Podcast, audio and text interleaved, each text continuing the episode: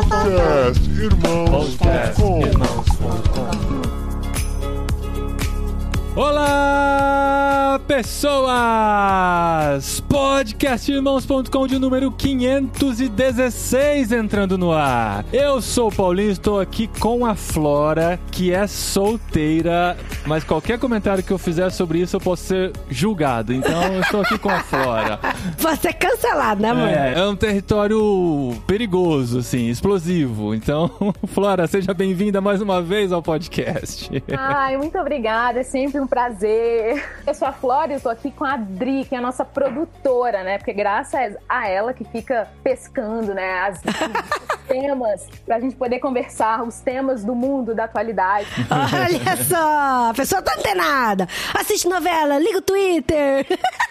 Aparece tudo lá, né? Aí a gente fala, é esse, é esse, é esse. E obrigada porque vocês topam essa loucura, né? Eu sou a Adriana e eu estou aqui com a Safira que tá solteira, não por muito tempo, porque a amiga tem um amigo pra te apresentar. a gente sempre tem um amigo pra apresentar, né? Bora, Adri! E eu sou a Safira. E eu tô com o André, que eu descobri que se ele fosse no Vai Dar Namoro do Faro, ele poderia jogar a cantadinha dele em várias línguas. Uou! Ui, como é que faz? Olha, André! O André vai chegar. ¿Estás bien? ¿Estás bien? Porque no, porque tú eres un ángel que se ha caído del cielo. Muito bem, eu sou o André e eu tô aqui com o Paulinho, que é o ex-solteiro mais bem casado da podosfera. Oh, Ah! eu, eu nem lembro como é ser solteiro, gente. Desculpa. Olha isso! E esse boi pastado, não, esse boi amarrado não pasta, não. Como assim?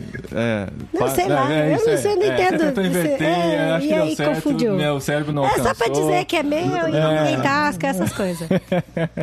Muito bem, gente. Olha que legal. Estamos aqui com nossos amigos que aceitaram o desafio de estar aqui com a gente hoje para falar sobre esse tema da solteirice ou da vida de solteiro, que pode ter suas dores, mas tem seus privilégios. Ah, sim, E, gente. Enfim, a gente vai falar sobre tudo isso. Eu estou pisando em ovos aqui. Daqui a pouco eu solto o microfone para eles falarem, pra gente conversar sobre as dificuldades e as coisas legais dessa vida e o que você não deve perguntar para quem está solteiro, tá bom? A gente vai deixar aqui as regrinhas para vocês entenderem um pouquinho melhor essa, essa vida tão diferente e longe da gente, né?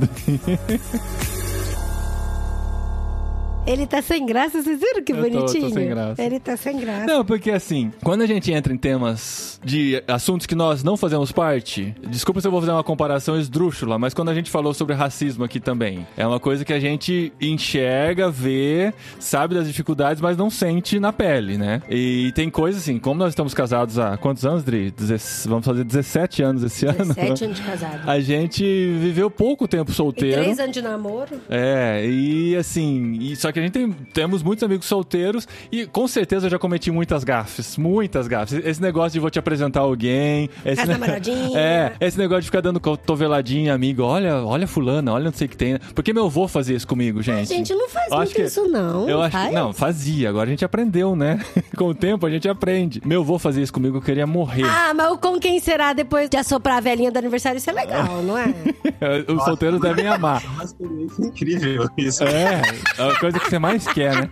Mas ó, o que eu lembro da minha vida de solteira é de adolescente, né? E o meu avô fazia isso. Cara, se eu tava conversando com uma menina na igreja, meu avô chegava do lado e perguntava: É sua namorada, Paulinha? É sua namorada? E em voz alta pra ela ouvir. E eu era muito tímido.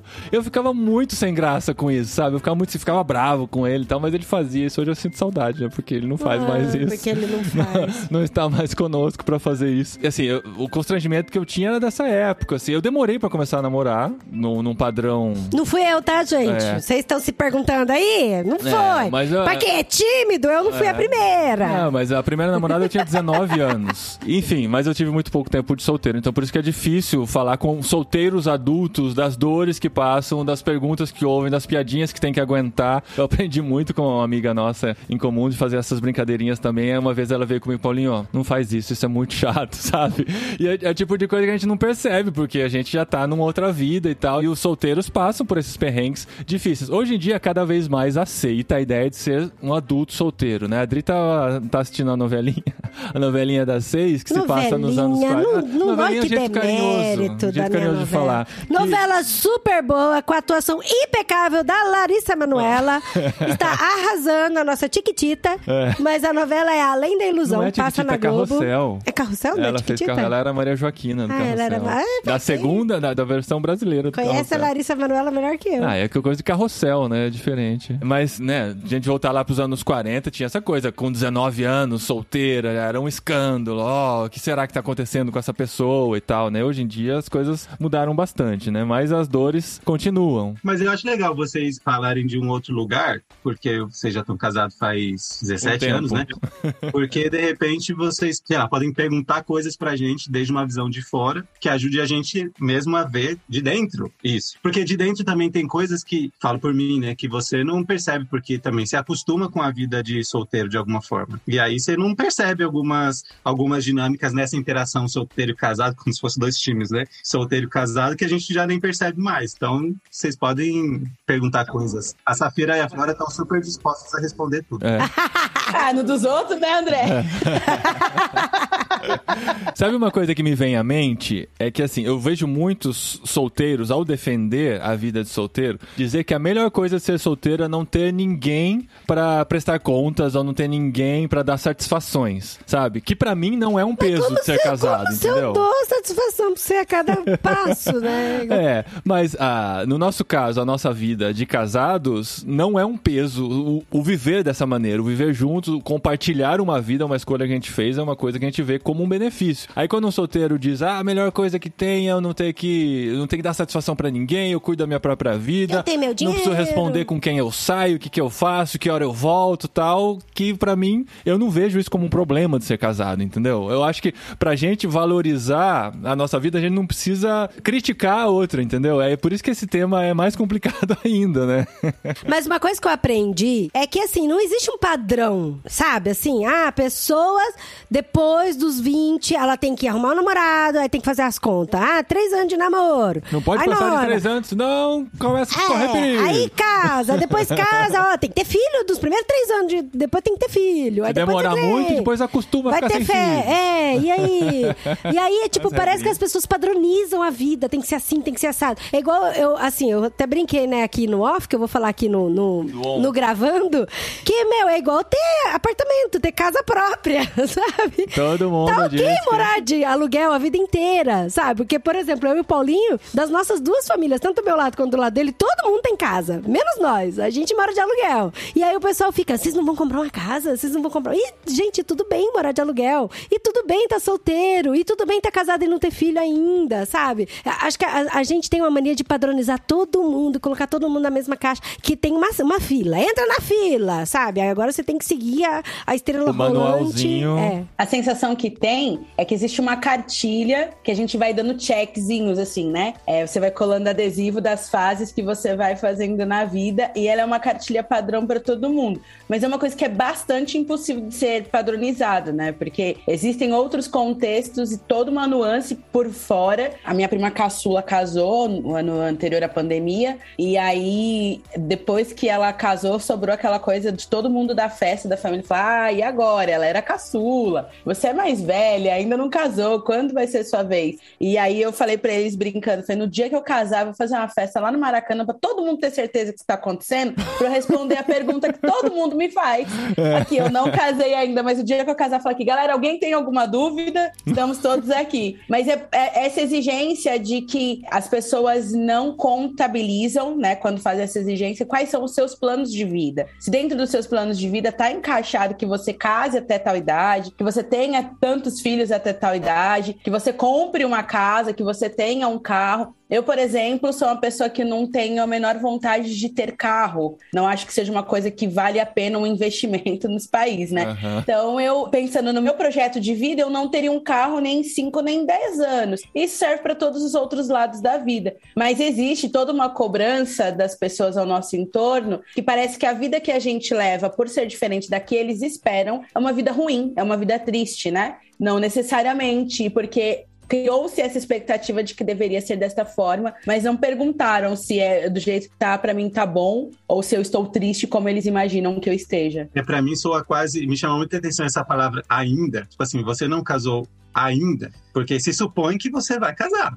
Né? Então, para mim, soa, isso vem com um ar assim de obrigatoriedade. Assim, é o caminho que a vida proporciona, esse é o caminho que as pessoas vão entrar uma hora ou outra, você vai casar, né? E aí, cara, isso para mim, pelo menos, me incomoda muito, porque é esse lance do tipo, eu não tenho, então significa que eu não tenho opção. Para mim, o que vem é justamente esse peso, a obrigatoriedade. Você é obrigado a se casar. Se você não se casou ainda, ou se você não teve filhos, ainda se espera que no futuro você tenha. E aí isso já, já coloca também uma diferença de peso, porque o que você não fez ainda, que você deve fazer, é melhor do que o que você tá fazendo agora, que é o que a Safira falou. Então, ser solteiro é ruim e ser casado é bom. E aí eu discordo completamente disso. Ainda que eu não, nunca tinha sido, nunca, nunca tenha, ainda que eu ainda não tenha me casado, ó, ó ainda aí de novo. ainda, ainda.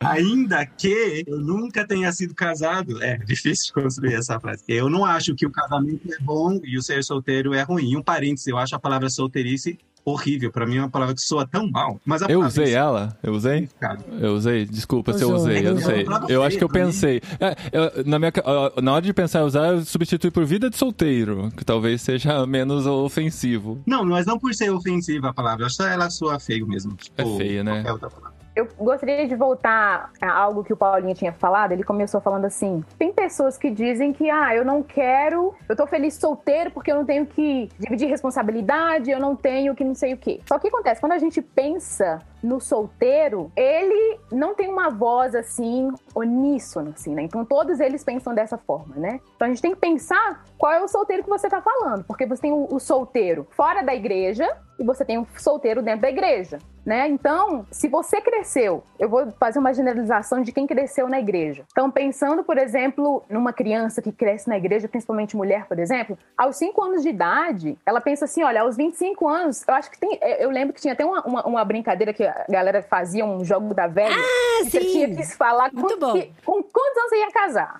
É. Isso era tão natural que a criança, principalmente na igreja, porque eu vejo que fora, quando eu converso com pessoas que estão fora da igreja, elas pensam assim: ah, eu, vou, eu não quero casar, não, talvez juntar. Não quer dizer que essa pessoa não queira se relacionar. Ela quer, mas de uma forma diferente. Mas para aquele que cresceu na igreja, com cinco anos, ele pensa assim: olha, eu vou ser médica, mas tipo assim, mas eu vou me casar. Talvez eu não seja médica, mas eu vou me casar, né? Hum. Então já tem isso implantado na mente da pessoa. Então, quando o tempo vai passando e o casamento não vem, a pessoa começa a pensar assim: ai meu Deus, eu errei em alguma coisa. Então, é uma expectativa para quem tá no ambiente eclesiástico. Gente, isso é realidade. Tanto que você vê até hoje, em 2022, mulheres jovens que pensam assim: olha, aí qual profissão eu tenho que escolher que dá para ajustar a ser mãe e esposa? Gente, até hoje você tem isso. Ou seja, existem vários fenômenos, né? Mas essa é uma questão que eu, no Projeto Agostinho, a gente recebe muitos depoimentos de mulheres simplesmente falando assim que como eu vou lidar com essa realidade? Porque o projeto que eu tinha para mim era eu tenho uma única certeza, eu vou me casar, sabe? Eu tenho uma única certeza. Então você vai crescendo com essa expectativa, às vezes você não tem certeza se vai passar na UFMG, na federal, mas você tem certeza que você vai casar quando chegar aos 25 anos. Então quando não chega isso, aí você se olha como um projeto que deu errado. E a igreja olha para você também assim, olha, esse projeto deu errado, a gente tem que consertar. Uhum. Aí que tá o problema, porque para quem eu tô falando para você que tá me ouvindo e você que desceu na igreja, existe literatura, principalmente literatura que veio dos Estados Unidos, de tipo romance a maneira de Deus, a série Crise do Ted, na qual imprimiu essa cultura naquela juventude que cresceu nessa época e tal, né? Na cultura do gospel, da galera que cresce na igreja, eles pensam, olha, é só isso. Então, quando você se vê nessa cultura onde as pessoas dizem para você, pegam aquele versículo, então entregue o seu caminho ao Senhor, deleite no Senhor de todo o seu coração, que ele realizará os desejos do seu coração. E o que que o seu coração quer? Se casar. Então tem uma tem um pedaço da igreja, tem um, um grupo, não tô falando que são todos não, porque tem aqueles que não querem se casar, mas uma boa parcela, um número grande de pessoas na igreja expressivo, tudo que eles querem é falar assim: eu quero dividir um apartamento, eu quero planejar com uma outra pessoa, eu quero ser prioridade na vida de uma outra pessoa, sabe? Então as pessoas, elas não estão fugindo disso. O problema não é nem esse, porque as pessoas vão falar assim: ah, porque você é muito exigente, porque ah, é o feminismo. Não, gente, elas não estão nem aí pra isso, muito pelo contrário, porque elas realmente estão. Tem umas que não não querem nem fazer faculdade, porque pensam, não, eu tenho que ser uma mulher do lar, eu tenho que cuidar dos meus filhos, eu vou fazer homeschooling. Gente, é expressivo mulheres que cresceram na igreja e pensam nisso. Então, o problema é que a igreja enfrenta hoje são jovens solteiros, principalmente quando estão chegando perto do. Porque dizem que, tipo assim, a boa idade para ter filho é 35 anos. Então, o que acontece? Para essas mulheres, né? Porque eu ainda acho que os homens eles experimentam a- essa pressão de uma forma diferente. Para as mulheres, elas pensam no que o relógio olha, tic tic tic tac, aí pensam assim: "Ai meu Deus. Ai meu Deus, então o tempo tá passando. Então eu tô realmente no sal". Aí o raciocínio é: então, peraí, eu não fiz sexo antes do casamento, eu tentei fazer as coisas certinho, e elas começam a pensar, mas o que, que eu fiz de errado? Porque chegou aos 30, chegou aos 35, chegou aos 40, eu não me casei. Ai, meu Deus, o que, que eu fiz de errado? Aí as pessoas também começam, as pessoas do seu entorno cristão começam a olhar pra você e falar assim, ah, com certeza que fez, essa aí transou antes do casamento. E as pessoas começam a pensar, onde é que eu vou resolver o meu problema? É Porque- muito exigente, é muito enjoada. Exatamente. Esse é, o grande problema. Se você sentar com várias pessoas solteiras na igreja hoje, elas vão dizer que elas querem, o que elas mais querem é isso. Elas vão começar a fazer jejum e oração para o namorado chegar, mas elas se sentem quebradas. Elas se sentem totalmente quebradas. Primeiramente, porque tem uma teologia totalmente equivocada sobre a questão do matrimônio, sobre a questão de ser solteiro também, e tem uma fixação da igreja com relação à família nuclear. Não quer dizer que a gente não possa honrar a família nuclear, ela é importante no mundo também, sabe? A gente tem que encorajar os pais, né? Mundo tá super doido, mas tem uma fixação que faz com que os solteiros não tenham um lugar. E aí fiquem se alimentando de teologias loucas e se perdem nessa identidade. E o que eu acho perigoso também, Flora, é quando caem prioridades no sentido assim de que a minha prioridade maior é casar, porque eu sou solteira e eu tenho que casar, eu já tenho quase 30 anos, o relógio biológico tá correndo, e aí então eu vou casar. E aí todas as outras prioridades que são muito importantes, elas vão caindo em detrimento a esse desespero de casar. Por que, que eu tô falando isso? Porque eu conheço casais que são super infelizes, que têm um casamento terrível e que só casaram por causa dessa pressão horrível de ter que se casar. Muitas escolhas erradas. Sabe, assim, eu já vi cada casamento que eu olhava e falava, meu Deus, por que, que essas pessoas se casaram? Não tem absolutamente nada a ver. Só uma pressão absurda que não faz o menor sentido. Ah, porque todos os meus irmãos são casados, e aí por isso que eu tenho que casar, que eu não vou ser a solteira da família. E aí, tipo, faz um casamento tudo bagunçado, que hoje ninguém se respeita, com um filho no meio, que é pior ainda, sabe? Então eu acho que assim, a gente precisa tomar muito cuidado com as nossas prioridades. Porque eu lembro quando eu era solteira, eu tinha as minhas prioridades pra casar. Umas prioridades assim, que olhando para As outras pessoas olhavam pra minhas prioridades e achavam um absurdo aquilo, sabe? Falavam, nossa, Adriana, mas que lista louca é essa que você criou de marido? Mas porque aquilo pra mim era muito importante no sentido de fazer dar certo o casamento mesmo. E aí, tem gente que, tipo, não cria prioridade nenhuma. Ou aceita muita coisa nesse desespero de poder casar, né? Então aí tem que tomar muito cuidado. Mas o que você falou também, Flora, que eu queria até puxar aqui pros nossos convidados também responder, que eu fiquei muito triste ao mesmo tempo, é essa questão de que é muito mais difícil ser solteira dentro da igreja, sabe? E não fora da igreja. Que solteiro fora da igreja é mais comum, é mais ok, todo mundo aceita. Você não parte do pressuposto de que ela tá solteira, ela tá infeliz fora da igreja. E dentro da igreja pode ser que sim. E aí eu queria também que vocês respondessem se há algum tipo de preconceito no sentido de trabalho dentro da igreja, se tem algum preconceito por ser solteiro. Eu sei que o André vem de outro também, outro contexto, que ele tá aqui na Espanha, né? Igual a gente, já não é Brasil. E se as meninas também, com alguma forma de ministério, algum trabalho, algum quando for dar alguma mensagem também, se tem algum preconceito dentro da igreja por ser solteiros. Eu ainda sou tratada como menina nas relações eclesiásticas. Eu tenho 31 anos, mas ainda sou tratada como menina porque eu ainda não sou casada. E aí tem algumas coisas que eu percebo que vem dessa postura assim: ah, mas você ainda não tem experiência suficiente. Meu amigo, eu já rodei esse Brasil inteiro, como é que eu não tenho experiência suficiente para fazer Tem mais bobagem? experiência que você, meu filho, né? É, se formei. e assim, a minha vocação é muito clara para quem tá perto de mim, que é discipulado, pastoreio de criança. Então, eu não sei fazer outra coisa com tanta excelência como eu faço isso. E eu já passei, assim, eu precisei brigar um pouco, e eu tive uma amiga que a gente tava no mesmo papel assim dela ser uma pessoa muito excelente com crianças, mas também solteira e precisava mostrar que sabia, então a gente precisou trabalhar um pouco mais do que uma mulher adulta casada com filhos trabalharia para assumir esse ministério, porque dentro da igreja o homem não quer ser líder de ministério com criança. Isso daí raras exceções que temos pastores de ministério com criança, mas até assim, os pastores de criança lidam mais com a equipe do que com o trabalho com a criança mesmo. Uhum. Então, essa coisa de, ah, você ainda é muito nova para saber sobre isso. A gente não precisa saber sobre tudo, né? O princípio básico da educação cristã está na Bíblia e tem muita gente desenvolvendo excelentes trabalhos sobre o desenvolvimento infantil, sobre a forma como a criança aprende o mundo, entende sobre Jesus. Então, o meu trabalho, ele precisava ser vocação, porque para você trabalhar com criança, você precisa gostar disso, precisa fazer bem. Isso eu fazia, só que sempre tinha um peso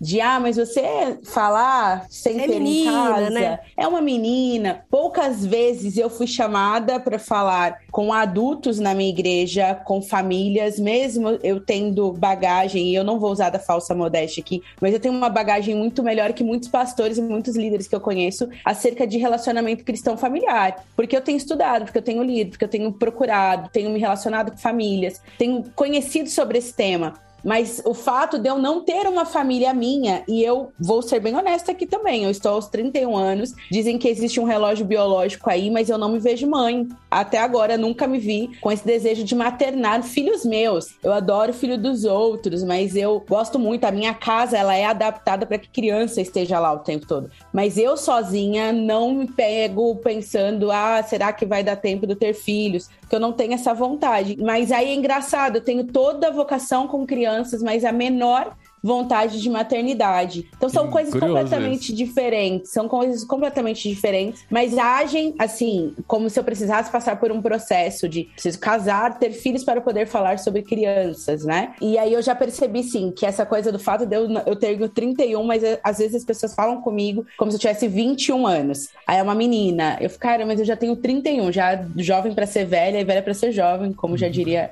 a contemporânea filósofa Sandy. Mas eu, eu percebi isso no último ano, que eu não conseguia me sentir adulta pelo fato de eu não ter alguém. Então eu tive que dar umas brigadas, assim, porque eu já, já tinha a idade para ser adulta, responsabilidades de adulta, de pagar minhas próprias contas, o meu próprio aluguel, a minha própria demanda, eu que resolvia, mas ainda me sentia uma menina, porque quando eu entrava no ambiente eclesiástico, lá eu era tratada como uma menina, não era tratada como uma mulher. Então eu precisei dar algumas brigadas para falar: não, eu sou uma mulher, você não vai me tratar mais como uma menina. E aí eu percebia que tratamento de amigas mais novas minhas, que já são casadas, eram diferentes, mas elas são mais novas, elas estão lá na casa dos 25, 26 anos, e eu aos 30 tinha um tratamento mais infantilizado do que elas por estarem casadas, né? E de assuntos que eu com certeza tinha muito mais profundidade e teoria e domínio para falar mesmo, elas tinham mais voz ali por serem casadas, como se esse status, né, essa assinatura no papel, essa cerimônia, revelasse muito sobre o seu QI, sobre a sua postura. Não.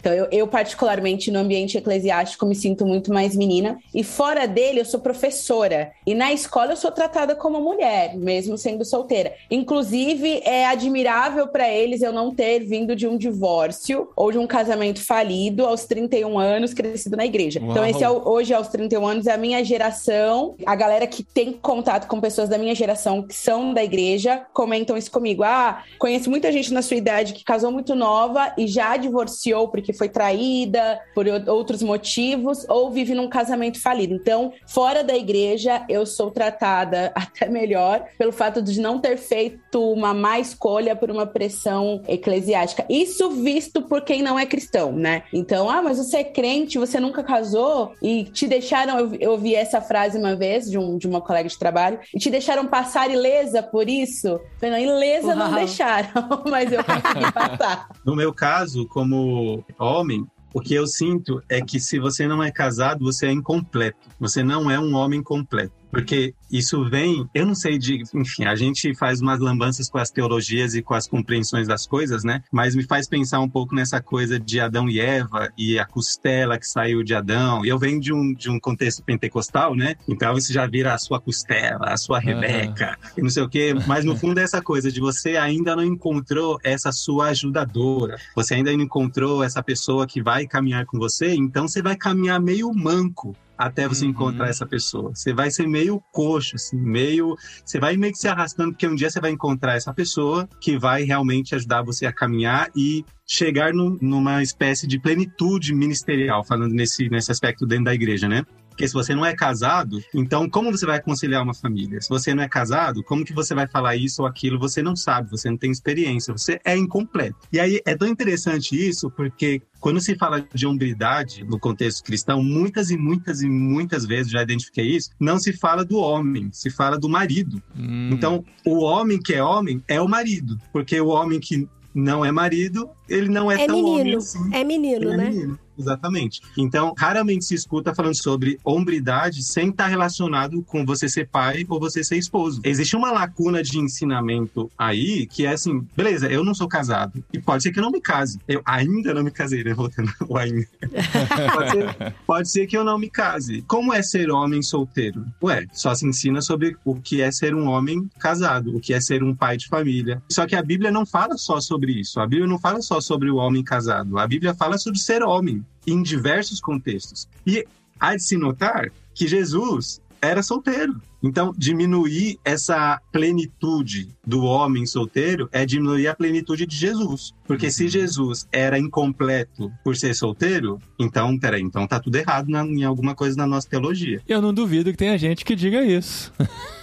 Jesus, que não, isso não- aí é heresia, né? Isso aí é, é contra a própria comunidade de Jesus e etc, né? Então acha que falta uma teologia mais voltada para solteiros, então? Falta com certeza. Inclusive, tem uma recomendação de livro muito boa, que é do Sam Alberry, que não sei se tem em português esse livro. Eu imagino que sim, mas chama Sete Mitos sobre a Solteirice. Que em espanhol é solteria, mas em português, se foi traduzido, deve ser solteirice, né? E é muito Oh, interessante, é. porque ele desenvolve uma, uma teologia para o solteiro e vai falar de várias coisas. Ser solteiro não significa não ter intimidade, ser solteiro não significa desperdiçar sua sexualidade, ser solteiro não significa estar aquém ministerialmente. Enfim, ele vai falando, são sete, né? São sete mitos. Isso que é São interessante. sete e eu só lembrei desses três. Comigo aqui, ó, eu posso olhar, eu posso olhar, eu posso olhar. Sabe o que eu acho também, Dri? Que além da teologia, é que a igreja precisa começar a olhar pra gente não como se a gente estivesse num processo transitório. Que a gente tá aqui solteiro, mas a gente ainda vai casar. Porque assim, aí você que é solteira, tem mais de 30 e tá ouvindo esse, talvez menos, e tá ouvindo esse podcast, você vai se identificar com isso aqui. Sempre tem aquela tiazinha na igreja que vem falar pra você: não, mas você é incrível. Quando Deus mandar o seu varão, vai ser virtuoso, piriri. Parece que Deus tá formando esse homem pra encontrar. Então, eu estou numa expectativa. Esse é o estado que eu estou agora. E quando vem com a revelaçãozinha, né? De ah, É, Deus é, prepara. é que assim- Já, já revelaram pra Adri Já casada. me revelaram, já me Já revelaram. revelaram enquanto você Foi três o anos meu- atrás. O meu contexto eclesiástico nunca teve, sempre foi muito, muito tradicionalzão, então isso não acontecia. Mas sempre tinha aquela tiazinha da igreja que vinha falar pra mim que eu ia encontrar um homem. E aí parece que o, o local onde eu estou agora, solteira, é transitório, que o fim é ser casado. E qual é a... Eu lembro agora daquele... O, o fim principal do homem é adorar a Deus e gozá-lo para sempre. Não é estar casado, não tá lá falando. O fim principal do homem é estar casado. Não! Então, e aí eu vou, eu vou apelar para o apóstolo Paulo, meus amigos. O apóstolo Paulo era um cara solteiro, então não é um processo, é um lugar. E além da teologia da pessoa solteira, não tratar a gente com pena, né? De ai, ainda não conseguiu, tá no caminho.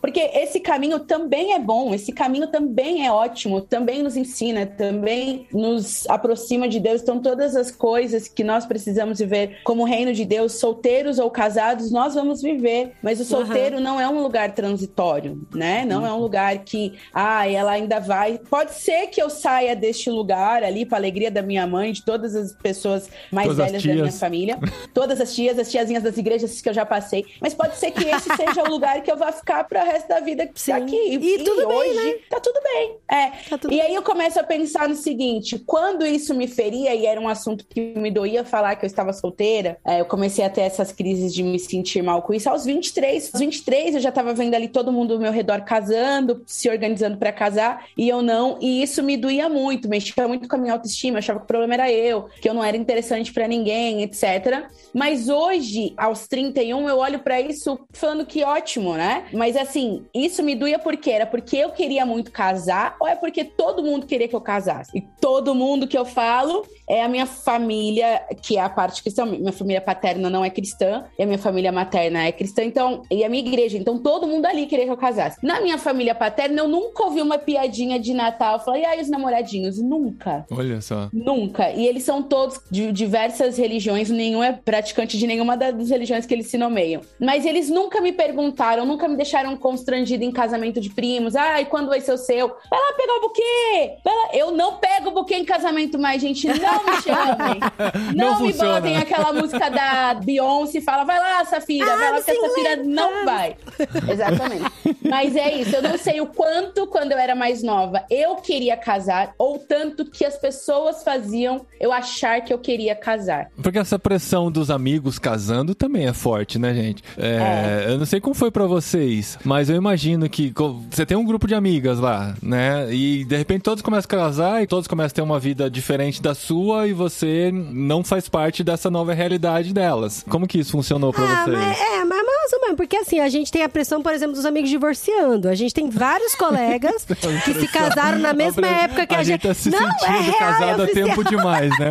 Então, Ah, assim, gente, vamos vamos, é, o que que tá acontecendo, né? Não, é, tem um monte de, de colega nosso que casou na mesma época que a gente que se divorciaram. Inclusive, o, o amigo nosso que fez o nosso casamento, ele fez acho que 14 casamentos, não foi? Alguma coisa Na, assim? na mesma época, é. E só sobrou eu e o Paulinho, mais uma outra dupla, mais o outro casal. casal, no caso. O resto todos se separaram. Então, É. assim, eu falei, uau, então, É, né? e essa essa, pressão. questão, essa pressão. Não, mas é que, é que no nosso caso, como casal, temos muitos amigos solteiros. Então, como nós nos É relacionamos a bem com é jovem, solteiros... não é, amor? É, isso funciona, funciona muito bem, né? Mas eu não sei, os amigos de vocês, né?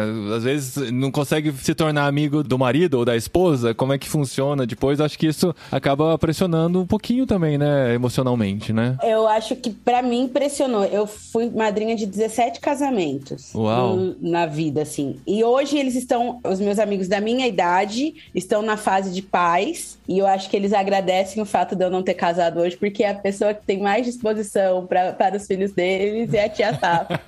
e os meus amigos mais Você vem passar o ano novo aqui nessa feira. Sim, vou fazer a, creche, a escolinha da Tia Saf na Espanha.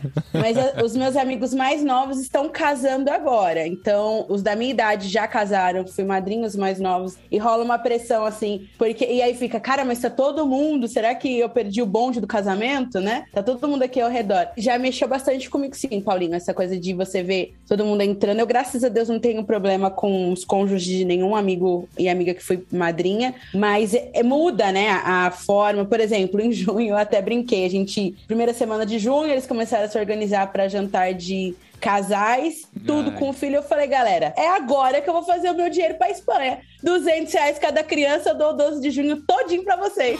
Ninguém fez, né? ah. Eram nove crianças, olha só. Eu pagava à vista essa passagem. Mas que povo munheca também, de 200 conto pra ter uma noite boa. Ah. Um dia eu ia dar manhã, tarde e noite, olha só. Olha isso, Mas aí é isso. assim, Tira o eu já escorpião do bolso, povo. Eu percebi que o- a conversa ao entorno ali era sobre isso, naturalmente, não era nem porque eles queriam me pressionar de alguma forma. Ah, não, era, era naturalmente ali, né? Aquela coisa. E outra coisa, igreja, para de ficar querendo convidar quem é solteiro pra servir casal de jantar de casamento. Contrata, dá seus pulos, Nossa. faz self-service, mas para que esse Nossa, negócio gente, de. ah, tem isso? Que absurdo. Tem, tem. Século XXI, ano Meu de 2022. Deus, eu não sabia. Tô Ainda chocada. os crentes ficam falando, ah, vamos fazer um jantar de casal aqui na igreja, os solteiros servem. Eu me recuso, igual me recuso Meu a pegar pai, buquê. ama, que absurdo. Tá aí, tá feito aí o protesto. Assina embaixo o protesto. É quase como se fosse você, tipo assim, honra esses que já chegaram lá pra vocês. Isso é um absurdo! É muito estranho, é muito estranho.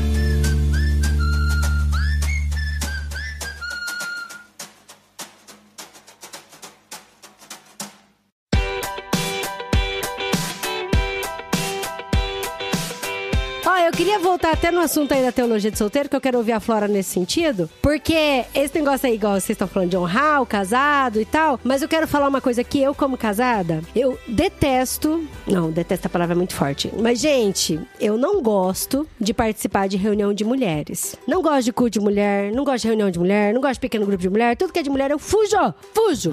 Por quê? Eu não sou relacionada como mulher. Eu sou relacionada como uma esposa. Sempre querem me ensinar a ser uma boa esposa.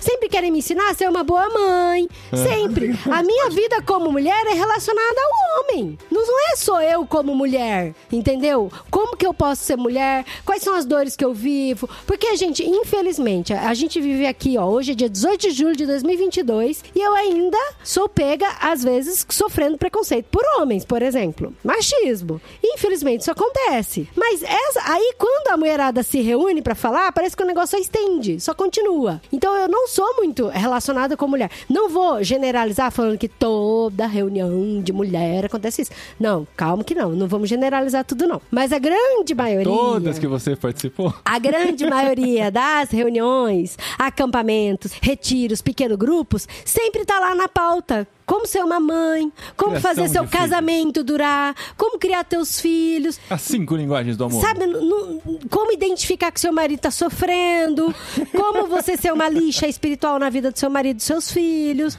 tipo, é sério, gente, eu não tenho identidade. Eu lembro uma vez que eu fui num retiro, num retiro, que eu fui numa reunião, que eu gostei muito até de algumas coisas. Aí no final a gente recebeu um vasinho de óleo, assim, de óleo não, era um vinagre. Um- Não, era óleo com tempero, sei lá o quê. E aí a mensagem era: nós mulheres, a gente é que dá o tempero pra família. Se você tá de mau humor, a sua família inteira vai estar de mau humor. Se você tá triste, seus filhos e seu marido vai estar triste. Então você é responsável por dar o tempero na sua família. Que peso, Eu fiquei, hein? meu Deus do céu. Os ombros. Sim! É, sai, sai com Então mais quer dizer, peso ah, e, ainda. e era assim, porque se teu marido tá de mau humor, ele se tranca no quarto, fica de boa, agora você não. Se você tá de mau humor, isso afeta a sua família inteira. E eu fiquei, cara, pra que que eu vou vir aqui, sabe? Eu não sou tratada como mulher. Odri, isso é muito louco. Teve um dia que uma tia minha mandou, tipo assim, eu tinha uma pessoa no meu círculo familiar vivendo problemas conjugais e tava claro que o problema era de ambos, tipo assim, não tinha o certo e errado, ambos estavam tendo problemas no quais os dois, né, têm a sua parcela de culpa. Aí uma tia minha mandou uma mensagem pra mulher, não para o homem, falando assim que a mulher que ora, a mulher de Deus, ela é capaz de transformar o marido do jeito que ela quiser. E aí tinha uma lista de coisas, a mulher que ora, faz não sei o que, não sei o que, não sei o que. Aí nisso essa pessoa mandou pra mim. E eu falei assim, uau, nossa, então minha tia descobriu a fórmula, porque meu, meu, meu, meu pai tem sucesso. 60 anos de casados, tem um tanto de coisa que meu pai não mudou, então minha mãe errou em alguma coisa aí. Eu fui falar com a minha tia, eu falei assim, ô tia, mas me dá a fórmula aí, né? Porque, olha, meu pai tem 87 anos e tem tantas coisas que minha mãe não ajudou a mudar, né? Ela, não, mas é porque com era... Não, tipo assim, aí você percebe a noção de identidade, né? Que tá na cabeça da minha tia. Só que a minha tia não se formou sozinha. Ela não tem essa cosmovisão porque ela acordou um dia e tirou do sovaco da cobra. Não! A gente sabe que isso é algo que vem sendo construído. Então, pra você ver que a nossa teologia ela tá muito fraca, porque você vai colocar sua noção de identidade, e eu super concordo com a Adri quando ela fala sobre isso, né? Recentemente eu fui convidada para participar de um grupo, a identidade da mulher. Aí pegaram um livro que eles importaram lá para os Estados Unidos, nada contra, né? Tem muita coisa boa lá também. Mas naquele contexto do subúrbio americano, do homem, sabe, que trabalha e, tipo, e tem um carrinho que cabe os filhos, né? E não um contexto brasileiro, né? Onde a mulher às vezes sai para trabalhar para poder pagar o ônibus, né? Porque às vezes eles falam assim, no contexto americano, o pensamento é assim: ai, mulher, não trabalhe, se é porque você tá querendo dois carros, fica só com um. E aí eles imprimem aqui pro Brasil, enquanto a mulher tá saindo para trabalhar, mas porque ela colocar precisa comida na mesa, comida né? em casa, né? Então, tipo assim, essa troca, assim, de realidades que não bate, né? Aí, nesse curso que eu fui participar, sobre design da mulher, aí tinha um tanto de mulheres e todo o discurso era em torno da mulher que é esposa e se você é solteiro, então você tem que já começar a se preparar. E aí ficava nisso. Então, o que que ficava parecendo assim, né? Que, então, quando.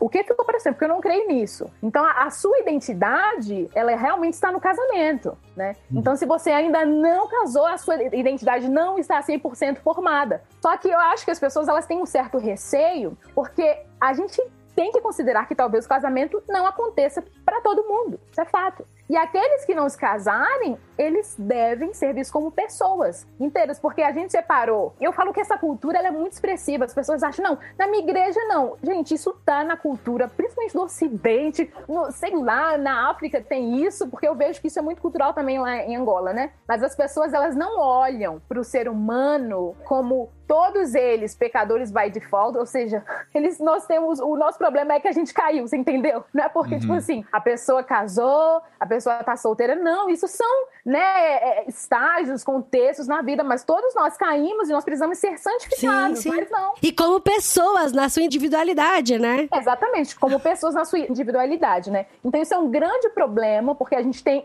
isso em muita literatura, esse pensamento, é a identidade no casamento, né? Está presente em muita literatura que a gente consome, eu acho, desde tempos mais remotos, aqui no Brasil, nos Estados Unidos e por afora, o que faz com que você vai, por exemplo, numa conferência de jovens, a galera tem 17, 18 anos, os pastores sobem no público e falam assim, ó, porque Deus, Deus vai te dar um marido. Aí a pessoa sai. Ah, eu recebo, Senhor. Mal sabe o trabalho que dá, gente. um marido. A galera fica- a galera absorve isso. As pessoas não estão preocupadas em falar da santidade, em falar da nossa identidade em Deus. E eu acho que é por isso também que existem muitas mulheres que não se arriscam em estudar teologia, em fazer outras coisas, porque elas pensam assim que, olha, eu vou ser mãe, eu vou ser esposa, né? Então, acaba que às vezes a gente acaba não se desenvolvendo em outras áreas que enriqueceria muito o mundo e a sociedade na qual a gente vive, porque alguém falou assim, não, você quer ser mulher, então só tem esse ladinho, né? As pessoas, elas têm... E às vezes eu fico pensando, é, por exemplo, se você chega numa, numa conferência e fala pra galera, ô gente, vocês vão ter que se manter abstinentes até o casamento e, e lembrem-se, talvez você não se casem, né? Eu acho que talvez isso não vai dar ibope, né? Porque as pessoas realmente acham que a vida é assim. Você vai Aham. ser criança, vai crescer, e aí vai esperar até o momento que vai fazer sexo, porque você vai casar, né? Aí talvez se você trazer essa mensagem, as pessoas, poxa, ai, não tem, nossa, eu vou ficar solteiro, mas é abstinência, ai meu Deus. Então você vê assim que isso pode deixar o povo com medo, né? Mas eu realmente acho que a gente tem que pensar. E as pessoas que não, não querem casar. Não é que são pessoas que estão nesse lugar, tipo assim, pode ser que eu case, pode ser que não. Tem pessoas que decidiram, eu não quero me casar. E aí cada um pode ter o, motivo que seja, né? Aí não vou julgar aqui se o motivo é melhor ou pior. Mas existem pessoas que dizem, não, eu, eu não quero me casar, ou eu, sei lá, eu tive esse entendimento com Deus, eu decidi com Deus, porque como eu tive vários processos assim para entender que o casamento não é um mandamento, que, que vem como mandamento, né? Eu tive que, peraí, não, peraí, peraí, peraí. O mandamento, não existe um mandamento de se casar. Assim, e vós, todos, meu povo, vos casareis, e, tipo assim, não.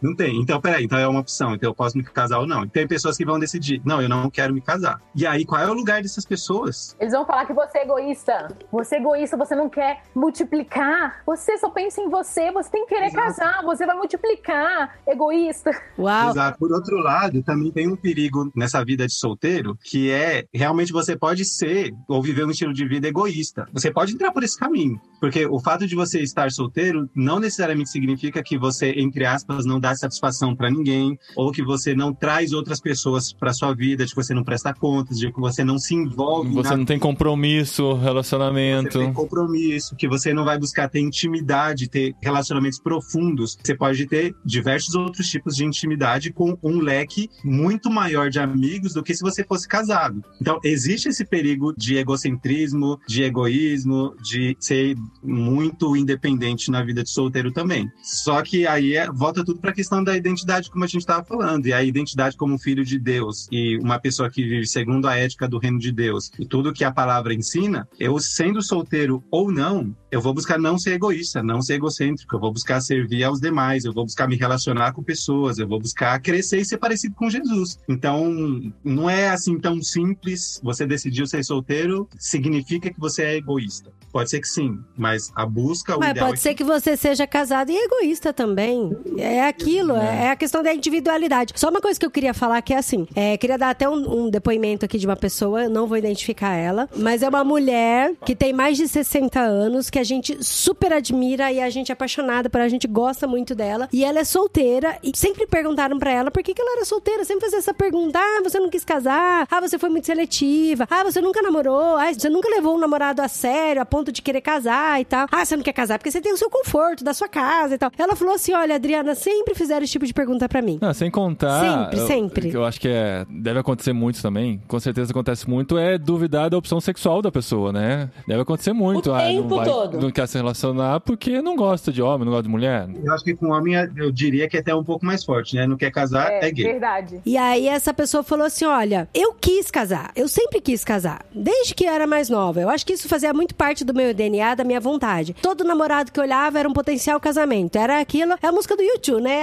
I still haven't found what I'm looking for, né? E aí ficava, tipo, o tempo todo procurando, procurando pra poder casar. E aí, depois que ela entendeu de que ela não pode viver esse estágio transitório de querer casar, de querer casar, ela se aceitou e ficou super bem. E ela falou: não é que eu não quero casar. As pessoas olham pra mim e falam: nossa, com 60 anos você não quer casar? Ela falou: não, eu nunca falei que eu não quero casar. Até hoje. Se de repente acontecer, eu caso. Mas eu parei de viver nesse estágio transitório, sabe? Aí que entra uma, uma dúvida minha. Vai ter gente que vai optar pelo celibato e vai viver uma vida celibatária. Vai ter gente que não vai querer casar e vai chegar no ponto e falar: não, eu realmente não quero casar, minha vida de solteiro é o que eu acho que Deus tem pra mim e eu vou seguir nela. E vai ter gente que vai buscar o casamento a vida toda. Qual é a chave pra essa pessoa que vai buscar o casamento a vida toda, mas pelas circunstâncias da vida ainda está no ainda não, não viver uma vida inteira de frustração? Não buscar o casamento a vida toda.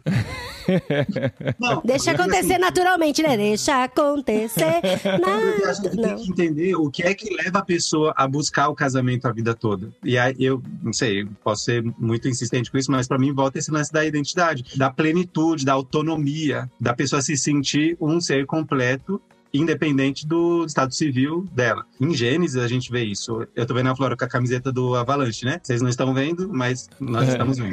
Numa das aulas eu fiz algumas escolas lá e uma das aulas, é, para mim foi muito impactante. É muito simples, mas para mim foi muito impactante. A primeira pessoa que tanto o homem quanto a mulher viram quando eles foram criados foi Deus. Então, quando o homem foi criado do pó da terra, abre o olhinho lá, quem você vê? Pois Deus, seu criador. E quando a mulher é criada, quem ela vê? Deus, que o homem estava dormindo. Então, a identidade, o, o propósito, a vocação e tudo mais vem da própria criação. Então, essa pessoa que está buscando insistentemente casar deveria se perguntar por que que isso se tornou uma busca tão intensa. Ela está buscando o quê, na verdade? Ela está buscando se casar ou ela está buscando afirmação, identidade, propósito? Felicidade. Eu tô lendo um livro, vou até fazer propaganda dele aqui, ó. Chama One by One, da Gina D'Alfonso. Recebendo os solteiros na igreja. Olha Achei esse livro lá no The Gospel Coalition. O que que eu penso? Porque a Gina, ela já é mais velha, né? Então, ela já viveu algumas fases. E observando também, eu não sei, eu posso mudar de ideia também. Eu super concordo com o que o André falou. Eu realmente acho que quanto mais a gente desenvolver a nossa identidade em Cristo, né? Em quem nós somos, pra onde nós estamos indo, eu acho que isso pode nos ajudar. Porque quando a gente tá, tipo assim, meio perdido na nossa identidade, é isso que gera uma certa crise, né? Porque quando você olha, sei lá, os filmes românticos, você olha pro fulano, você meio que transfere a sua identidade naquilo que você tá olhando, né? Então, tipo assim, se você, de repente, a sua identidade fazer essa transferência, é muito fácil você viver essa crise. E pra Gina, que já é mais velha, ela já viveu essas crises várias vezes. Então, é algo que vai e volta, é algo que vai e volta. Então, em algum momento, ela vai estar estável, mas em algum momento ela vai se sentir sozinha. Ela traz vários relatos de, de certas pessoas que chegaram pra ela e falavam assim: Ih, bobinha, nossa, que é bem difícil a minha vida, é um tom de filho, é a casa bagunçada.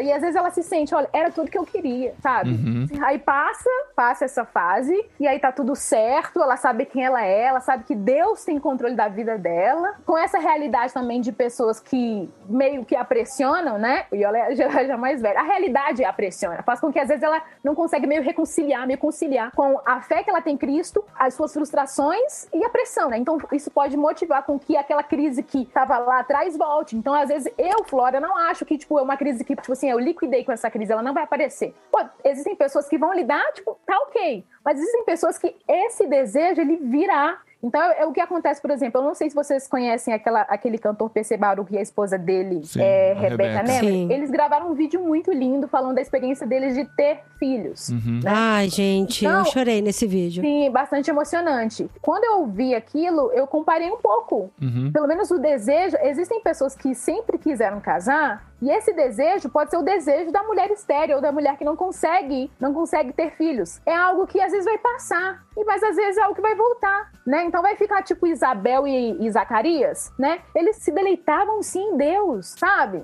Mas ainda tinha lá dentro, no fundo, algo, nossa, e se? E se acontecer, João Batista, a gente vai ficar muito feliz. Então eu acho que, vendo os depoimentos da Gina e conversando com muitas pessoas, eu ainda acho, assim, que é algo que pode vir, tipo assim, aparecer e desaparecer, né? O que a gente tem que lidar com essas crises, que eu acho que na vida a gente pode ter várias crises, como essa ou não, é lidar de tal forma que isso não afete a nossa identidade de tal ponto que a gente tome uma escolha louca, sabe? A gente, Sim, ah, então sim. vou casar com, Com qualquer um. fulano, Aham. Vou casar com qualquer um. Ou viver amargamente, porque hoje o que eu vejo, tem pessoas muito novas já bastante amargas. Então a minha vida é um lixo, né? Não dá pra eu viver Ai, que horror. né? Então, tipo assim, Deus tem os seus preferidos, então Deus abençoou fulano, mas não me abençoou.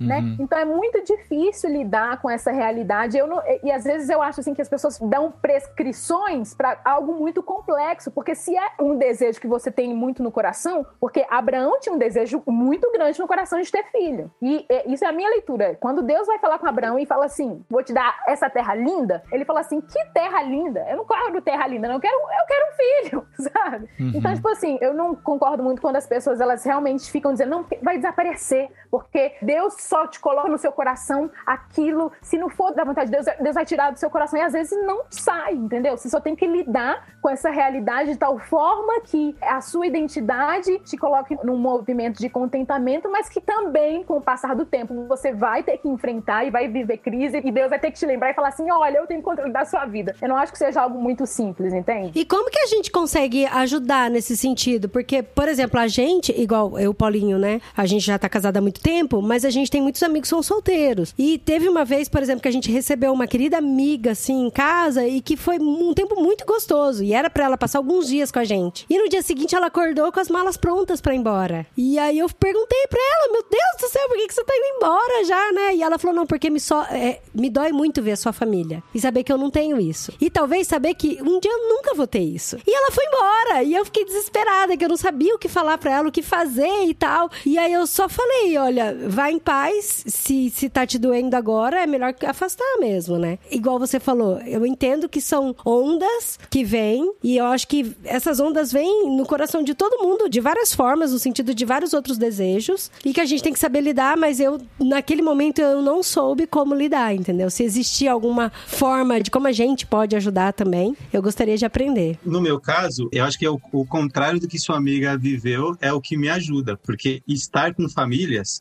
me ajuda, porque me coloca dentro de um contexto que me permite desfrutar dessa vibe toda, pelo menos um pouco. E mais no, no caso aqui nosso, né, que estamos em outro país, mas para mim acho que talvez pese um pouco mais, eu tô longe da minha família. Então, os almoços de domingo não são os almoços de domingo, e eu não tenho nem a possibilidade de, sei lá, vou um final de semana para almoçar no domingo com a minha família. Então, estar com outras famílias que eu tenho amizade, como eu já estive na casa de vocês e outras famílias por aqui mesmo, pessoal da Jocum, por exemplo, isso me ajuda muito, porque me traz, assim, por exemplo, interagir com os filhos, que para mim alguns eu tenho como sobrinhos, de verdade, como tem as minhas sobrinhas, eu tenho como sobrinhos alguns filhos de amigos. Então isso me ajuda muito. E falando em amigos, só que abrindo um pouco mais agora nessas crises que a Flora estava falando, eu acho que os amigos são imprescindíveis, imprescindíveis. Porque você vai se refugiar no seu amigo, ainda que às vezes é difícil, porque você não é a prioridade do seu amigo em muitos momentos, e nem você pode exigir isso dele. Como, entre aspas, um casal pode exigir isso do outro, né? Mas tem um vínculo diferente, um- uma dinâmica diferente. Mas eu não posso exigir do Paulinho, por exemplo, que converse comigo às três da manhã quando me deu uma crise aqui porque eu sou solteiro. Ele pode até fazer um esforço, mas ele pode estar em outra coisa. Ele pode, sei lá, estar com o, o Daniel no hospital porque tá doente esse dia. Às E- três da manhã vai estar assistindo o Jogo do Santos, certeza. Queria ter energia pra isso. Eu não posso exigir que ele deixe o, o jogo do Santos por minha causa. Mas enfim, o que eu quero dizer, o fato de você ser solteiro significa que você não é a prioridade, talvez, de ninguém. Mas no caso dos amigos com quem você realmente pode contar, eles são eles são imprescindíveis. Para mim, pelo menos, é extremamente necessário. Já estive em crises, isso que a Flora falou faz muito sentido. E ela tava falando, eu tava aqui, poxa, é verdade, né? Porque tem hora que eu falo, cara, será que eu realmente gosto da questão de estar solteiro o tempo todo? Ou em algum momento essa pressão de que eu preciso casar me invade? Ou realmente esse desejo de casar é meu? Eu tenho muito desejo de casar, mas eu decidi que não ia tornar esse desejo um ídolo. Mas às vezes, esse desejo ele vem e aí a gente precisa ser acolhido. E ao contrário do Paulinho e da Adri, eu só tenho amigos casados.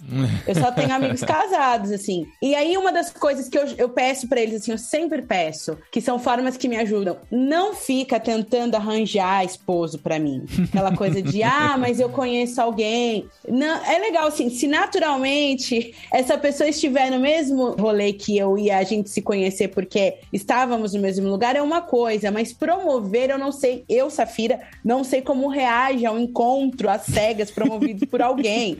Então não façam isso.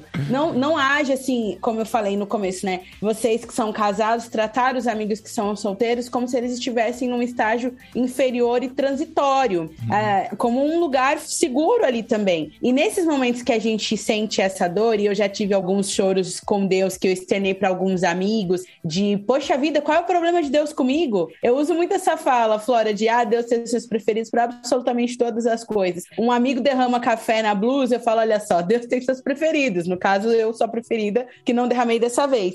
Mas, às vezes eu pensava assim, levava isso pro coração. Ah, então Deus tem mesmo seus preferidos. E eu ficava tentando achar problema na minha personalidade, na minha aparência.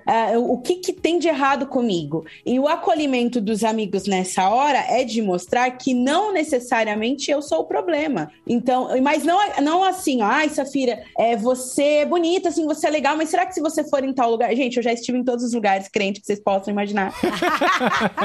Se for para encontrar alguém, eu já estive em todos os lugares. Não é falta de acampamento. Vai pro Tinder, é... então, amiga. Não tô brincando. Quem disse que ela não está lá, né? Não é falta é de acampamento, não é falta de visitar a igreja, não é falta de vocário, não é falta de nada. Eu estive em todos os lugares. Isso é o que mais me irrita, quando as pessoas falam assim, você tem que sair mais. É, mas eu já estive. Ai, a gente já esteve em todos os lugares. Então isso não é uma coisa coisa de acolher. Então, o ouvir o que você fez, Dri, de ouvir, de acolher e não tentar pressionar, isso é muito importante. Porque às vezes a gente vai ter um, um pico de dor, assim, de, poxa, eu queria muito aos 31 anos estar casada e ter que resolver alguns problemas que são de pessoas casadas e não resolver problemas de tia dos gatos e das plantas. A minha irmã estava na minha casa e minha gata derrubou minha planta. E aí eu tive uma discussão enorme com a minha irmã, mas a minha irmã nem tem culpa da minha gata ter derrubado a planta. Olha a minha preocupação adulta. A minha planta precisa sobreviver. E aí, às vezes, vezes eu falo isso com amigos e eu tenho uma amiga que ela, ela sempre acerta, assim. Ela fala para mim o quanto eu coloquei essa dor em Jesus e descansei. Porque às vezes eu quero ficar remoendo. Eu tenho esse problema como pessoa, né? De sentir alguma dor e ficar remoendo, remoendo, remoendo essa dor. Então o acolhimento dela é de me orientar espiritualmente como se ela fosse me orientar em qualquer outra área. Porque essa área não teria que ser mais delicada do que qualquer outra área. Essa área de eu ser solteira não deveria ser mais delicada do que uma área de eu estar com crise com a minha instituição eclesiástica, ou de eu estar em crise, ah, sei lá, qualquer outro tipo de crise. Então eu tenho essa amiga, ela também era solteira, casou esse ano, mais velha do que eu, casou esse ano, e aí ela falou assim: eu esperei muito que ela fosse falar, viu, eu consegui, você vai conseguir. Essa fala não existiu. Mas ela falou assim para mim que ela imaginava que aquele casamento poderia me causar alguma dor, porque a gente chorou muitas vezes juntas por estarmos sozinhas, mas que se precisasse ela ainda teria os mesmos ouvidos. E é a mesma coisa. Então, para qualquer dor que um amigo solteiro seu tenha, independente de ser essa dor solteiro ou não, você vai acolher espiritualmente, orar por ele, ouvi-lo, lembrá-lo de que quem tá cuidando de todas as coisas é Deus e quem tem o controle de tudo sobre é isso, é Deus. E que se a gente joga o controle sobre ele, fica mais leve, a gente vai sentir. Mas é isso que eu, eu como Safira, eu preciso dos meus amigos. Não que eles tentem forçar alguma coisa, tentem entender o que eu tô assim. Não, eu sei que você tá... Não, não sabe, você tá casada há sete anos, você tem a minha idade. Então, esse acolhimento, essa oração e esse lembrete de que não é mais delicado falar sobre o meu estado civil do que qualquer outra área da minha vida, enquanto cristão em Bíblia, em exortação e tal, isso daí é fundamental, porque a gente precisa só de acolhimento, não de alguém que tente resolver esse problema pra gente. Porque se eu falo para você que eu tenho um problema que eu bati meu carro, aí você consegue resolver para mim, você consegue o um número de um seguro, você consegue um funileiro. Esses são problemas que você consegue me ajudar a resolver. Agora você não vai arranjar um marido para mim. A gente não tá num, num, país que você encontra alguém, paga um dote e casa. E se isso acontecesse, pode a chance de dar muito ruim é muito É gigante. muito grande. É, É, é. então, assim, esse daí é um problema. Como se eu falar, ai, Dri, eu estou com um problema na minha vida espiritual, eu não consigo me chegar até Deus. O que você pode fazer é orar por mim e me dar algumas orientações. Você não pode me acordar às seis horas da manhã, orar por Aham. mim, ler por mim e fazer eu me aproximar de Deus. Você pode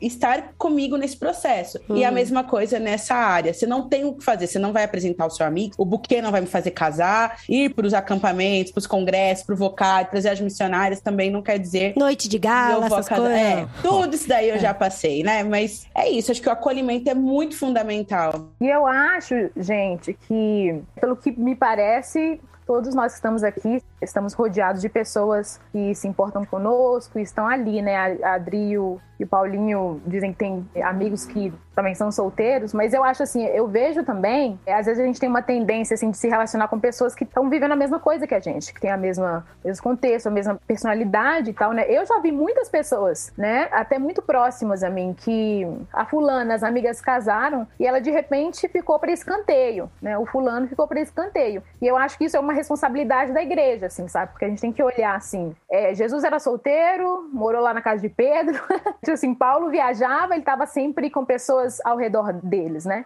Então eu, acho assim, a gente não tem que ficar pensando assim, ah, eu vou andar com fulano, mas eu não entendo fulano. E tipo, não é simplesmente somente sobre compreender, né? Porque é, a gente fica pensando em ajuda, né? Porque a gente tem que falar o que, que seria essa ajuda, né? Porque às vezes tem um ajudar que faz muito mal do que bem, né? A gente tem que categorizar assim, o que, que seria isso, né? Eu acho assim, a questão do relacionamento, porque existem pessoas na igreja que elas, por exemplo, principalmente aqueles que estão chegando na igreja e, e, e vê que os casados saem no final de semana e não conseguem se encaixar, porque eu vejo isso assim literalmente nos ambientes nos quais eu convivo. Existem pessoas se sentindo sozinhas, sabe? Existem pessoas que no Natal, né, dependendo do contexto da pessoa, ela vai passar o Natal sozinha, sabe? E como igreja a gente tem que abraçar isso, né? Porque a, a igreja às vezes parece que ela se preocupa com várias coisas que não são realidades locais e esquece de olhar quais são as demandas da igreja local. Isso pode ser uma demanda da igreja local. Existem pessoas lá que estão não conseguem se conectar e precisam de alguém para falar assim, cara, vamos assistir um jogo de futebol, assistir This Is Us juntos. Isso pode fazer diferença na vida de uma pessoa solteira, sabe?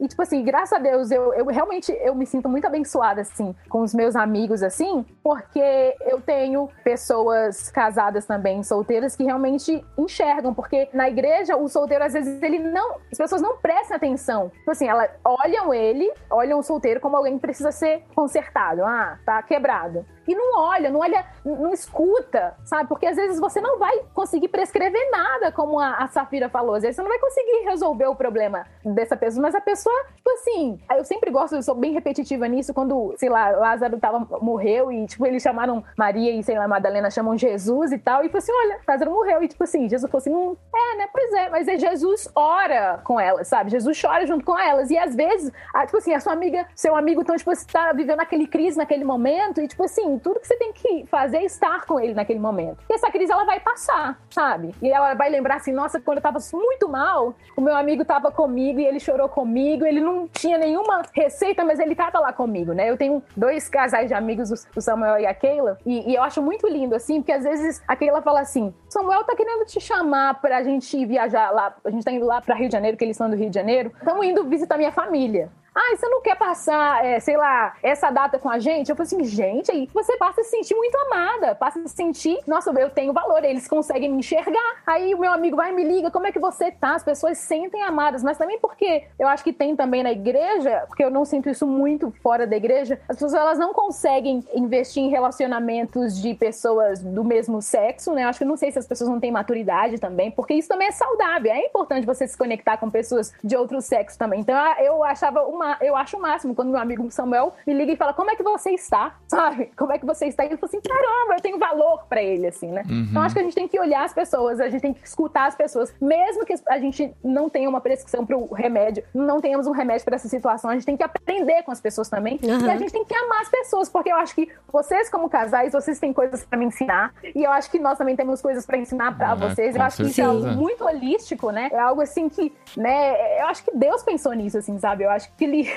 ele não, não nos deixou, tipo, ah, é, o mundo tá quebrado, tá manchado, então vocês se virem. Não, eu acho que ele sabia disso. Eu acho que viver a graça, né? Eu acho que é viver essa salada de frutas e amar o outro e ajudar no que pode, né? Mas eu Uhum. acho assim, eu, eu bato muito na tecla. Eu acho que a igreja, essa questão do solteiro na igreja, tem vários, várias nuances. Mas, tipo assim, não é simplesmente, pensa comigo, não é simplesmente, olha, algumas pessoas não vão casar, mas não é simplesmente algo do nada, não. Existem sim fenômenos acontecendo por detrás disso. Pode ser fenômenos por trás da queda, pode ser fenômeno pela cosmovisão da sociedade dentro da igreja, a forma como as pessoas se escolhem no matrimônio. São várias coisas que estão incidindo sobre essa realidade. A gente só não sabe ainda, a gente não consegue dar nome, a gente não tem repertório pra realmente entender, poxa, o que que tá acontecendo? Eu acho que é algo que tá acontecendo, né? Então, tipo assim, eu acho assim que nós como igreja, a gente tem que se olhar que, tipo assim, tem alguma coisa acontecendo. A gente tem que orar sobre isso, a gente tem que ser intencional sobre isso, porque a conta sobre isso vai chegar em algum momento. Eu realmente acho, porque o que tem acontecido nas igrejas, eu vejo conversas com os solteiros, o que eles, por causa dessa realidade, o que, que eles têm desejado, onde eles, alguns estão fugindo da igreja, alguns estão tomando decisões muito erradas, e essa conta em algum momento vai chegar pra gente, assim, sabe? Então acho que como igreja a gente tem que começar a pensar sobre isso e ver o que que Deus quer falar pra gente, pra gente poder fazer algo sobre isso, né? E uma coisa que eu queria também deixar claro aqui, eu sei que eu fiz bastante brincadeira aqui, piadinha. É, Insensível. não, não fui insensível.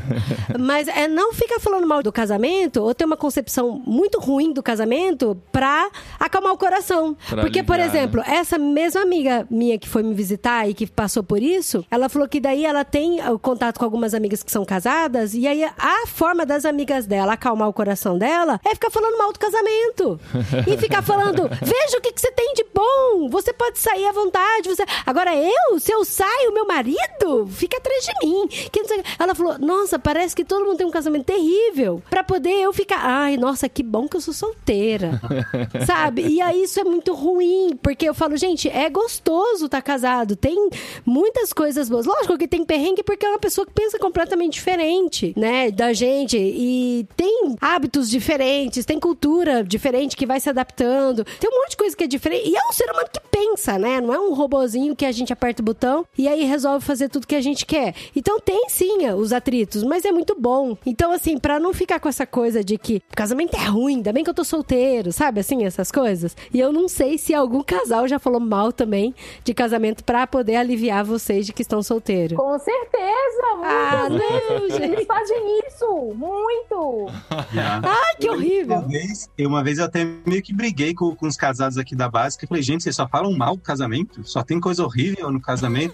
Quem é que vai querer casar? Mas acho que um desafio legal para os solteiros é aprender com Deus, talvez com muito Deus nisso aí, desfrutar de ver o casado e não se comparar. Tipo assim, porque eu já lutei muito com isso, de andar na rua e ver um, um casal casado com filho e falar, nossa, que legal, eles têm e eu não tenho. Essa coisa de você se define pelo que você não tem. Mas não, tentar olhar para aquilo e falar, cara, que legal, olha que bonito, olha como isso manifesta quem Deus é, olha como isso revela, é, tem toda esse, essa coisa, né, de, de Cristo e da igreja, como isso revela essa, essa aliança, esse relacionamento, mas também não perder de vista que o ser solteiro também revela o próprio reino de Deus, porque é como todos nós vamos viver depois.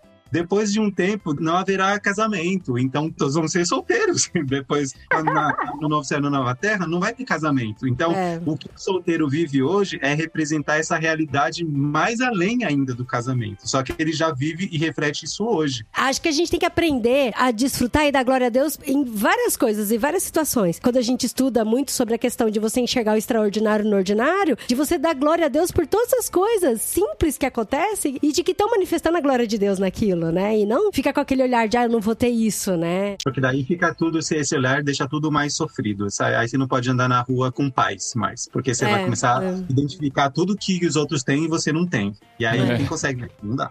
É, o contentamento, né? A gente sempre falou sobre isso também das fases da vida, né? Aquela coisa de, ah, criança pequena, né? Bebezinho dentro de casa. É normal você ficar pensando, ai, quando começar a andar é que eu vou ter sossego. Aí começa a andar, nossa, bagunça Ai, tudo. bom mesmo é ai. quando vai pra escola. É, quando for pra escola, eu vou ter sossego, sabe? E sempre esperando a próxima fase, né? Eu acho que em cada fase da vida a gente tem que viver intensamente mesmo, saber que é isso que, que tem diante de nós, é isso que a gente vai aproveitar. A gente tá aprendendo isso com o calor aqui, porque a tendência dos 42 graus que a gente tá vivendo aqui é ficar pensando, nossa, e a gente reclamava do inverno, né? Que o inverno chegue logo, né? Porque não estamos aguentando os 42 graus. Eu preciso crescer nisso aí, viu? Porque o meu sonho é que acordar e que amanhã seja inverno, sabe? É.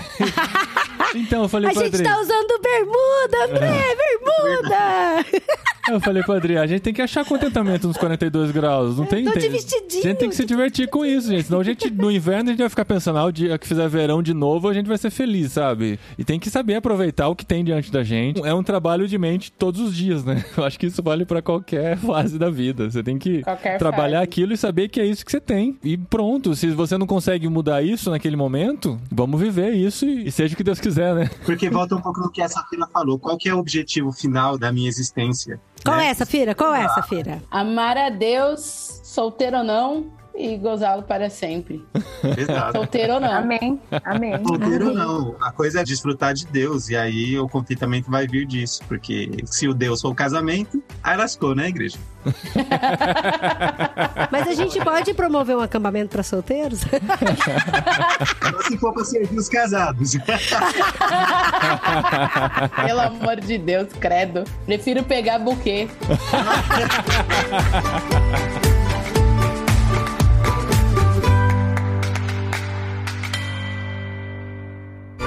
Recadinho!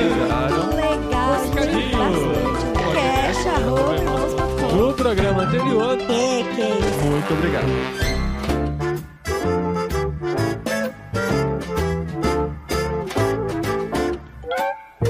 Recadinhos, esposinha! Recadinhos, esposinho. Num episódio que tá entrando no ar em tempo recorde, porque foi gravado ontem. Olha. Segunda-feira está entrando tá no ar hoje. atualizadíssimo. Podia ter É. feito piada, né? É, mas- Sei lá, tipo, falando do episódio da novela, assim, que daí tava Você- super atualizado. Você falou do episódio da novela, só não falou que tinha assistido ontem o episódio da novela, né? É, verdade, verdade. Mas foi muito legal gravar com os amigos que toparam gravar com a gente. E assim, depois de quase que uma sequência intensa aqui de edição, o episódio tá indo ao ar nesta terça-feira, sem atrasos. Gente, olha que eu acho que o Paulinho deve ter tido um pouquinho de trabalho nessa edição, porque a gente deu muita risada nesse programa, viu? Não, até que não. A conversa foi muito gostosa, mas assim, eu sempre vou fazer aquele trabalho artesanal, né? Então a edição é, bem com caprichadinha. certeza pausa você não precisou cortar, né? Não, Gente, foi muito gostoso mesmo. O papo foi muito legal, foi muito delicinha mesmo. Uhum, espero que vocês tenham gostado. Recomendem para seus amigos solteiros e casados também, né? Porque os casados têm que saber como lidar com essas situações e parar de falar besteira, né? Para de fazer as perguntas, É. né, gente? Inclusive, essa tradição do buquê existe ainda, será? Mas claro que existe. Jogar o buquê? Eu acho que eu nunca fui num casamento que não jogou o Que buquê. joguei. É, ah, é não que sei, faz, mais de tempo, um ano né? que a gente não vai, na a gente verdade. não vai em casamento, é verdade. A gente só foi em um casamento Sei na lá, pandemia. às vezes que a pandemia. Mudou, né? Mudou, não sei. Não, não, não, mudou Porque nada a com a noiva pandemia, pode gente. espirrar no buquê, sei lá. Não mudou nada com a pandemia. A gente, inclusive, foi num casamento da pandemia que tava igual sem pandemia. É, né? não. é, foi só um tempinho de hiato em algumas coisas assim, as coisas estão voltando do jeito que era. A gente achou que ia mudar muita coisa. Mudou É, a não. gente achou até que as pessoas iam sempre transmitir, né, ao vivo o casamento. É. Mas não. Eu achei isso, amor. É, mas eu acho que sim, se tem parentes longe, estão fazendo isso, não? É que faz tempo que não tem notícia de casamento, a gente já passou da fase de- dos amigos casando, Os né? amigos casando. A gente É, agora estão né? separando. Falei, falei, falei isso no A programa. pressão, né? Mas, gente, estão chegando nossas férias. Agora em agosto a gente vai tirar alguns dias de férias. A gente merece, né, gente? Só que dessa vez. A gente merece, ó, a gente programa de merece. meritocracia. meritocracia. é, claro. A gente trabalhou duro pra isso, é por isso que a gente pode Não, a gente merece por causa desse calor, tem que falar do calor, tem que falar do calor. No frio a gente fala do frio, no calor a gente fala do calor. É, o calor daqui é bem intenso e a gente aprendeu no ano passado que em agosto tem que sair, senão não, não dá pra sobreviver, né? Então a gente vai por uma região menos quente aqui da Menos Espanha pra quente. visitar os amigos. Apesar de que tá fazendo calor até na Inglaterra, vocês É. viram isso, gente? Que coisa louca, né? Mas esse ano vocês não vão ficar sem episódios. O podcast irmãos.com não vai parar. Não! Calma, pera, gente, que eu tô, tô digerindo a informação. Não, a gente tá se programando pra isso. Essa semana estamos gravando três episódios e a gente ainda tem episódios do Vocari pra entrar no ar. E numa das nossas visitas das férias também vamos gravar podcast presencialmente. Ai, então verdade, agosto tá verdade, garantido de verdade. episódios aí muito legais e muito especiais, tá bom? Então a gente agradece por vocês nos acompanhar, mas que continuem acompanhando a gente por aqui porque vão ser episódios muito legais no mês de agosto também. Pra vocês pode ser estranho férias em agosto, né? No Brasil não é normal tirar férias em agosto, mas aqui é o ápice Não, aqui é o do point, verão. é o point. É, o Tem que pedir pro chefe antes, sabe? É. Porque é o que todo mundo pede. Exato. Então a gente tem essas semaninhas de férias em agosto aí. E se vocês quiserem acompanhar nossas férias, acompanha a gente pelo Instagram. Eu acho que a gente vai postar algumas, É. Algumas coisinhas, coisinhas né? assim, eu vou tentar Algumas ficar mais assim. offline, né? Mas é, uma coisinha a gente posta lá. Mas onde a gente vai continuar postando e falando e contando todas as nossas novidades Aonde? é na cabine. É na cabine, olha só. Esses santos têm uma paciência pra ouvir a gente. É. nos ouvir. Cabineirmãos.com é o grupo do Telegram reservado para os nossos mantenedores, para os nossos apoiadores, aqueles que contribuem financeiramente com o nosso trabalho que é feito aqui. Para você participar, entre em irmãos.com barra cabine, escolhe uma forma de participar. A partir de 15 reais você faz parte da cabine e passa a acompanhar a gente mais de perto lá, porque já tem cinco semanas que nós estamos publicando lá podcasts exclusivos. Olha isso. Mini, começou como mini podcast, Começou como né? um mini podcast. O Daqui a primeiro pouco já vai estar maior que esse podcast. é, o primeiro teve 14 minutos e o dessa semana aqui teve 37 minutos Olha de isso. mini podcast. Mas é porque férias, né, gente? Tem muita notícia pra contar. férias não nossa ainda, né? É, Mas não. férias da galera. Das crianças e tudo. A gente conta histórias lá. A gente conta coisas que pra gente é interessante. Acaba sendo até uma terapia nossa, né? De falar com os amigos e contar o que nós estamos vivendo aqui. E os nossos amigos repercutem isso lá. Eles comentam e a gente responde. Fica essa interação legal. E tem a regra de o que acontece na cabine fica, na cabine. É importantíssimo. Então tem muita gente. coisa que a gente conta lá que é muito íntimo mesmo, muito secreto, mas a gente conta com a fidelidade, qual é a palavra? Com a idoneidade. Quando a pessoa guarda segredo, o que, que ela é? Confiança, né? Ela é, é fiel, ela é fiel. Eu acho que faltou uma palavra aí, mas a gente conta com essa confidencialidade, lembrei. Nossa vida, mas ninguém Da nem cabine. fala assim. Eu, claro que fala. Só não. Machado de Assis. É porque eu, eu leio bastante, sabe, né? Aí tem um vocabulário muito amplo. É, muito, muito. Tá bom, gente? Então, se você quiser participar de tudo isso, e mais do que isso, né? Você quiser contribuir. Exatamente, porque assim, a cabine é um chuchuzinho, é um plus, assim, É. um pouquinho mais do nosso ministério. Mas você contribui, gente, porque a gente tem gasto, tem um monte de coisa Tem que a gente tem que pagar. né? E assim, você gosta desse podcast, eu acho que você gosta, tá ouvindo a gente aqui, é recadinho. então contribui com a gente aqui nesse projeto. É, nós temos investido em equipamentos, nosso som tem melhorado, a qualidade do trabalho que nós fazemos tem melhorado, e tudo isso com a participação de vocês que investem nesse nosso trabalho também, tá bom? Semana que vem tem literário. Tem literário, olha só! Revolução, dos, bichos, do George Orwell. George Orwell, olha só, gente, os bichos estão tudo revoltados. É, uma loucura. O livro é muito legal. Dá pra você começar a ler hoje e ainda ficar pronto pra ouvir o episódio é, na o semana é que vem. O livro dá é. pra você passar raiva assim lendo o livro. É. Eu tô passando uma raiva tremenda lendo o livro. A gente tem feito uma sequência de livros que tem falado de política, né? A gente fez o, o livro lá A do Onda. A Onda, a gente fez sobre a Sombra do Vento, que fala sobre o momento político da Espanha também, e agora a Revolução dos Bichos em ano político, né? Gente, Revolução dos Bichos é tão louco porque o livro é antigo, mas parece que foi agora. É, foi feito né? ontem. Escreveram ontem esse livro. Então leia com a gente pro literário da semana que vem e a Qual sequência. diferença? Eu vou falar bastante da Revolução É. dos Bichos no literário. Semana que no vem a literário. gente conversa sobre isso. E a nossa sequência continua assim: segunda e quarta semanas, literário e jet lag. Nas outras semanas, episódios normais do podcast irmãos.com. Inclusive em agosto tem quinta semana e vai ter um episódio especial também. Olha esse agosto safado É. surpreendendo todo mundo. tá bom, Tá, gente? por isso que o pessoal fala que agosto termina nunca, né? É. Com cinco semanas e cinco episódios do podcast gente ele irmãos.com. pode durar, meu amor. É. De Férias. Tá bom, gente. Então continuem seguindo a gente nas redes sociais, compartilhando o nosso trabalho e semana que vem a gente se vê e se ouve aqui no podcast irmãos.com.